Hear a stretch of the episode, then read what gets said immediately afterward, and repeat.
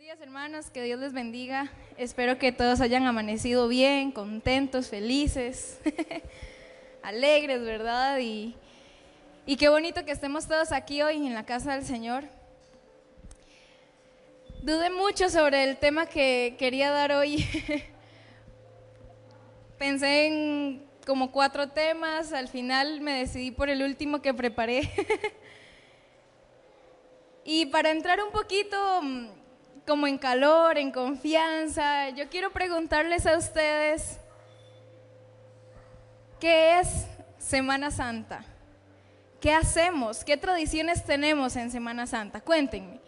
Yo sé que Isa hace empanadas, hace pan. Isa siempre hace empanadas, hace pan y siempre nos dice, chiquillos, vengan y nosotros no nos ha dicho ya estamos ahí.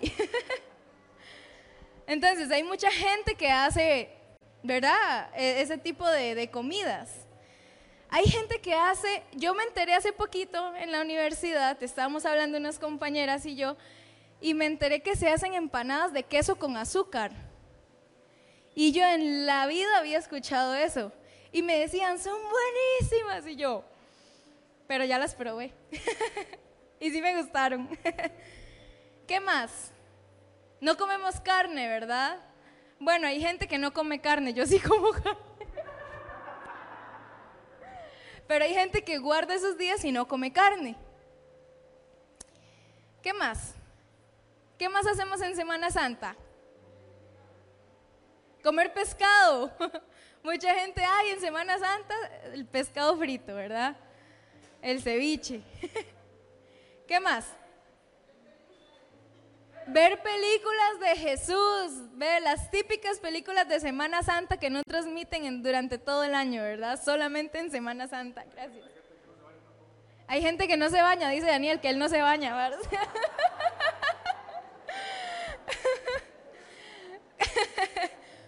¿Qué más? Cuando no, em, bueno, muchas, bueno, en Semana Santa la mayoría tiene libre, ¿verdad? ¿Y qué es lo que hacemos? Irnos a pasear a la playa, a la piscina. Siempre en Semana Santa la gente, ay, no, no voy a estar, voy, me voy de paseo, ay, es que voy a disfrutar con la familia, ¿verdad? Bueno, eso y muchas cosas más hacemos en Semana Santa. Pero, ¿qué significa Semana Santa? ¿Qué es? ¿Qué celebramos en Semana Santa? La Semana Santa es la última semana en la cual Jesús estuvo en la tierra antes de morir y resucitar. Porque una vez que él resucitó se dice que estuvo 40 días más antes de su ascenso, ¿verdad? Entonces, ¿qué celebramos? Celebramos la muerte y la resurrección de Jesús. Amén. ¿Quién es el centro de esta semana? Jesús. Y cuando nos vamos de paseo con la familia, estamos pensando y meditando en esto que Jesús hizo. Por lo general no, ¿verdad? Estamos pensando en qué nos vamos a llevar, en qué vamos a comer, en que no hay que comer carne, en que hay que comer pescado. Estamos pensando en tradiciones y no estamos pensando en el verdadero significado de lo que es la Semana Santa. ¿Qué es lo más importante que pasó en esta semana?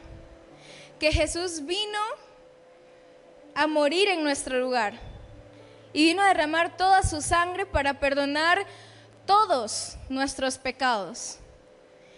Los que ya hicimos, los que estamos cometiendo y los que vamos a hacer. Ya Dios, ya Jesús pagó por eso. Entonces, el único motivo verdadero para celebrar la Semana Santa, ¿cuál es? Recordar, recordar la dolorosa muerte que pasó nuestro Señor Jesucristo para darnos libertad y para darnos perdón, para darnos su salvación. Para eso Él murió y resucitó. Y quiero que leamos 2 de Corintios 5, 21. Porque vamos a relacionar esto que estamos hablando con la Biblia. Dice, al que no conoció pecado, por nosotros lo hizo pecado, para que nosotros fuésemos hecho justicia de Dios en él. Al que no conoció pecado. ¿De quién está hablando? De Jesús. Jesús es la única persona en el mundo que pudo vivir sin pecar, que pudo vivir en santidad. El único, nosotros no.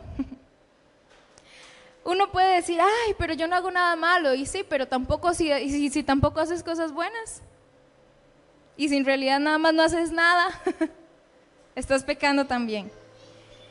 Al que no conoció pecado por nosotros, lo hizo pecado.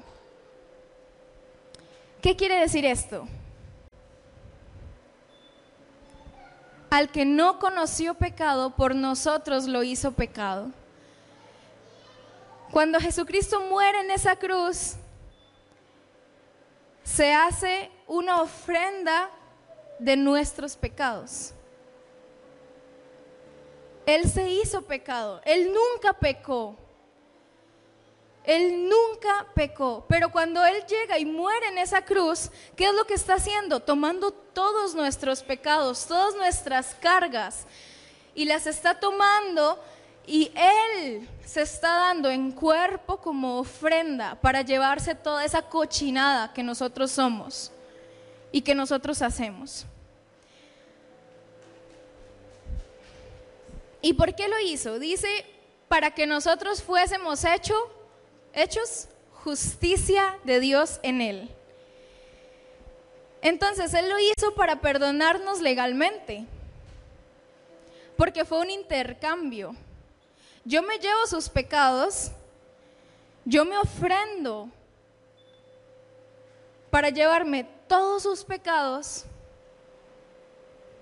sus mentiras, sus malas palabras, sus fornicaciones, sus adulterios, sus envidias. Yo no sé qué sea lo más grave que pueda haber hecho usted, pero por eso Jesús murió, para llevarse eso. Y entonces Él viene y lo intercambia para que nosotros ya seamos justicia de Dios. Entonces usted puede decir, yo soy justicia de Dios. ¿Qué es lo que pasa? Que nosotros no somos justos por nuestras obras. ¿Quién se puede decir aquí que es justo? Si nosotros siempre estamos buscando nuestro propio beneficio. ¿Cierto? Cuando vemos algo, eh, tenemos que tomar una decisión, siempre nos vamos a ir por lo que más nos conviene, nunca por lo que más le conviene al otro. Entonces, nosotros somos justos como Dios, pero no por nuestras obras, sino por su obra. Amén. No por lo que nosotros podamos hacer, porque nunca lo vamos a lograr. No importa cuánto usted se esfuerce, nunca va a lograr ser justo por usted. Nosotros somos justos por la obra que Jesucristo hizo, por su muerte en esa cruz. Y Quiero ejemplificar esto de lo que estamos hablando con una historia que está en la Biblia, en el libro de Mateo. Y es la historia de Lucas. Eh, perdón, de Lucas no, de Judas. Em, Mario predicó hace un tiempo de Judas y cuando yo iba a hablar también de esto me dice Mario, pero yo ya dije eso. Y yo sí, pero yo lo voy a repetir. yo también lo voy a decir. Y bueno, voy a leerles primero la historia. Dice, cuando llegó la noche, se sentó a la mesa Jesucristo con los doce, ¿verdad? Iba a ocurrir el momento de la Santa Cena. Y mientras comían, dijo, de cierto os digo que uno de vosotros me va a entregar. Y entristecidos en gran manera, comenzó cada uno de ellos a decirle, ¿soy yo, Señor? ¿Seré yo? Entonces él respondiendo dijo, el que mete la mano conmigo en el plato, este me va a entregar. A la verdad, el Hijo del Hombre va, según está escrito de él, mas hay de aquel hombre por quien el Hijo del Hombre es entregado. Bueno le fuera a ese hombre no haber nacido. ¿Quién era Judas? Judas era el tesorero del grupo, ¿verdad? Él era el tesorero de los doce. ¿Qué sabemos de Judas? Que a él, que él sustraía de la bolsa, dice la Biblia. ¿Qué hacía él? Él robaba. Hailey es la tesorera de la iglesia. Es como que Hailey agarrara esto y contara, y yo aquí veo dos billetes de 10, y entonces Hailey dice, ah, no, solo había uno. ¿Y quién puede desconfiar de una persona tan importante? Porque una persona que guarda el dinero es una persona muy importante, de mucha confianza. Yo no le doy mi dinero a cualquiera. Usted no le va a dar su plata a cualquiera. Entonces Judas era una persona de confianza para ellos y él los estaba traicionando, él estaba robándoles. Pasa el tiempo y Judas permite que, que ese pecado que él tiene siga avanzando y sigue evolucionando. Y llega el momento donde Judas es tentado y piensa en entregar a Jesús. ¿Por qué? Por unas monedillas de oro, de plata, de, de lo que sea, por unas simples monedas, de un simple, bueno, por unas simples monedas, Judas vende a Jesús. Y si leemos en Juan, dice que Jesús eh, dice que al que, le entrega, al que le entregue el pan, ese es el que le va a entregar y se lo entrega a Judas. Y le dice a Judas, lo que vas a hacer, hazlo ya. Él se refería a que vaya y lo venda, vaya y lo entregue. Pero los discípulos, como no sabían entonces los discípulos dicen, ay, seguramente va, este, le está diciendo que vaya y que le dé a los pobres, o que vaya y compre alimento para la cena, o quién sabe qué pensaron, ¿verdad? Pero ellos nunca se imaginaron lo que Jesús le estaba diciendo. ¿Y por qué Jesús le dice eso a Judas? Porque Jesús conoce su plan. A él nadie lo engaña. Usted no puede engañar a Jesús. Cuando usted está metido solo en su casa haciendo lo malo que usted haga, y cree que nadie lo está viendo, Jesús lo está viendo. Porque Jesús siempre sabe, Jesús siempre está. Y Él nos ve. Pero ¿qué es lo que vemos hermoso en esta historia? Y quiero recalcarlo. Y es que Jesucristo dice, ay de aquel hombre por quien el Hijo del Hombre es entregado, bueno le fuera a ese hombre no haber nacido. Jesús le está advirtiendo a Judas él está tratando de que antes de que Judas se vaya a entregarlo, que él entre en sí y que él diga, no debo hacer esto. Le dice, ay de aquel hombre, mientras Judas está ahí. Y díganme si eso no es amor.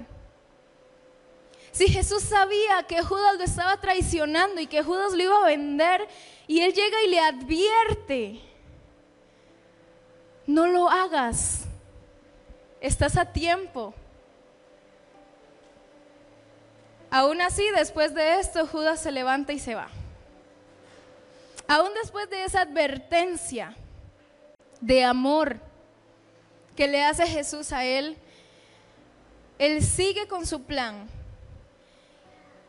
¿Qué es lo que pasa después con Judas? Él ve todo lo que le hacen a Jesús y se arrepiente y quiere ir a devolver ese dinero y ya no es posible. ¿Y qué es lo que pasa? Va Judas y se ahorca. Mientras Jesús moría para perdonarlo a él, él no se perdonó.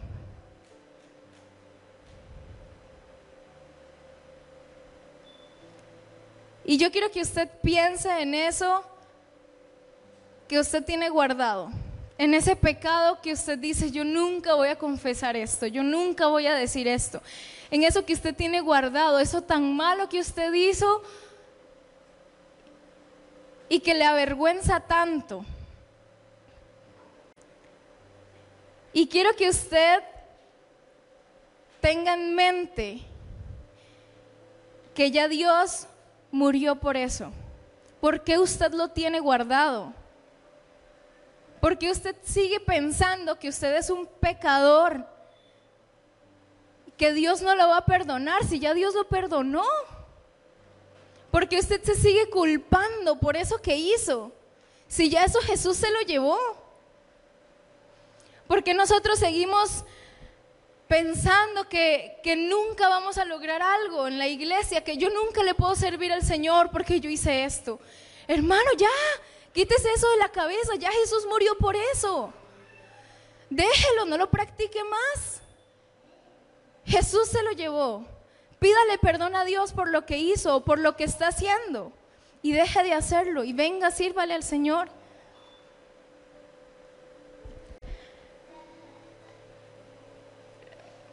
Dice después en Primera de Corintios 1:30, yo quería hablarles de un poquito de Judas porque si yo simplemente le digo que no vamos a lograr ser justos por nuestras obras, es diferente a usar un personaje bíblico que tuvo un error, que cometió el peor error y fue él mismo quien no se perdonó. ¿Cuál es la historia diferente de Pedro? Después de haberlo negado tres veces, ¿qué hizo Pedro? Cuando viene Jesús y resucita y lo llama, Pedro ahí está. Y viene. Porque no vamos a ser justos por lo que nosotros hagamos, sino por el perdón de Jesucristo. Por eso que recordamos durante toda esta semana. Y también quiero decirles que no solamente en esta semana tenemos que recordar eso. No debemos usar simplemente Semana Santa para tener una semana de santidad. Una semana en la que yo recuerdo el sacrificio que Jesús hizo. Esto es un estilo de vida. Vivir en santidad es una forma de vida que cuesta, sí, cuesta pero en Jesús podemos ser justos. Dice Primera de Corintios 1:30, mas por él estáis vosotros en Cristo Jesús, el cual nos ha sido hecho por Dios, ¿qué? Sabiduría, justificación, santificación y redención. Por él estamos nosotros en Jesús. ¿Por nosotros? No. ¿Por lo que nosotros hagamos? No. Por él el cual nos ha sido hecho por Dios sabiduría, justificación, santificación y redención. Entonces, Jesús fue, es y será el único que ganó justicia en la tierra por haber cumplido toda la ley. Es el único y Él nos regala esa justicia. Él nos está regalando esa justicia. ¿Cómo? ¿Cómo aceptamos esa justicia? creyendo en Él. Y ya para terminar, dice que Dios nos acepta por lo que Jesús hizo y no por lo que nosotros hacemos.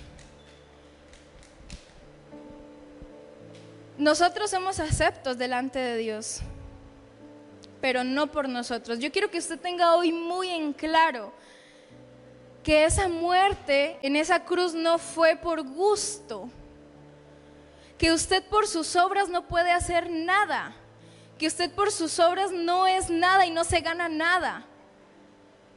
Por algo Jesucristo tuvo que morir y lo, y, lo, y lo, golpearon y lo escupieron y lo azotaron y lo maltrataron y le quitaron toda su sangre. Y Él murió en una cruz. Y no fue por gusto. No fue por gusto, no fue porque Él dijo, ah, sí, voy a ir a hacerlo y ya. No. ¿Ustedes se imaginan cómo Él se sentía antes de eso? En su oración dijo, Padre, si es posible, pasa de mí esta copa. ¿Cómo se sentiría usted si sabe que mañana lo van a agarrar y lo van a golpear y lo van a maltratar y lo van a crucificar y usted se va a morir desangrado? ¿Cómo se sentiría? ¿No tendría miedo? Se dice que las gotas de sangre, el sudar sangre es por el nivel de estrés que una persona puede presentar. Imagínese el nivel de estrés que tenía Jesús en ese momento. ¿Cómo se sentía? ¿Y por qué cada vez que usted va a hacer algo malo no recuerda eso? Si Él no lo hizo porque sí, a nadie le gustaría llegar a, estar en su situación. Y cuando entendamos eso, cuando entendamos que Jesucristo hizo eso por nosotros, para que nosotros seamos salvos, para que nosotros seamos perdonados, porque somos una cochinada, porque nosotros vivimos haciendo lo malo.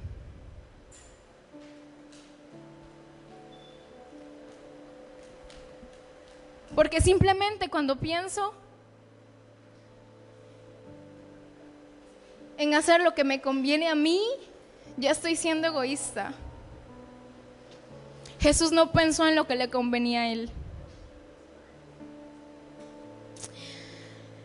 Cuando nosotros entendamos este sacrificio, va a ser más fácil dejar de pecar por obligación.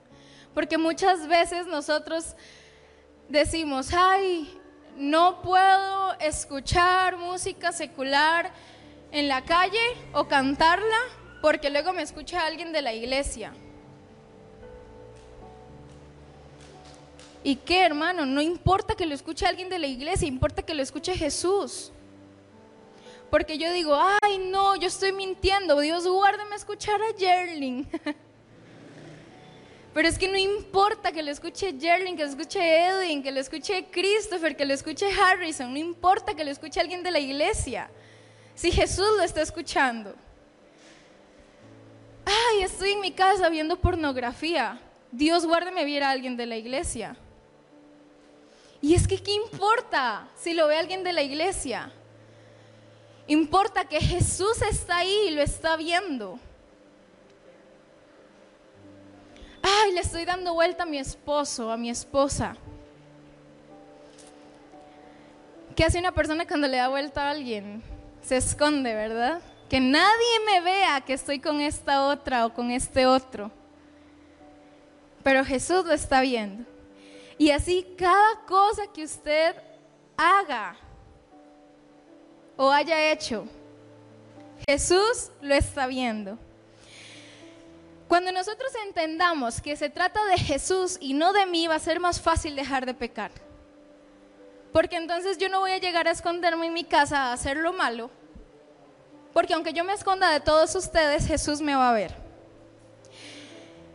Y cuando yo deje de pecar por obligación, entonces recién la paz de Dios va a estar conmigo. Porque no lo estoy haciendo porque entiendo lo que Jesús hizo. Y me voy a sentir tranquilo y me voy a sentir en paz. Y voy a saber que mi salvación está intacta. Y cuando usted entienda que Jesucristo por amor se llevó toda la culpa,